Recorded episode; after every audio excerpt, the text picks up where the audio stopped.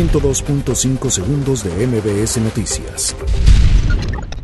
CEPAL prevé que inversión extranjera directa a México se desacelerará en 2019. México solicitará la extradición de Patrick Wood, autor del tiroteo en El Paso, Texas. Congreso recibe iniciativas para prohibir la condonación de impuestos.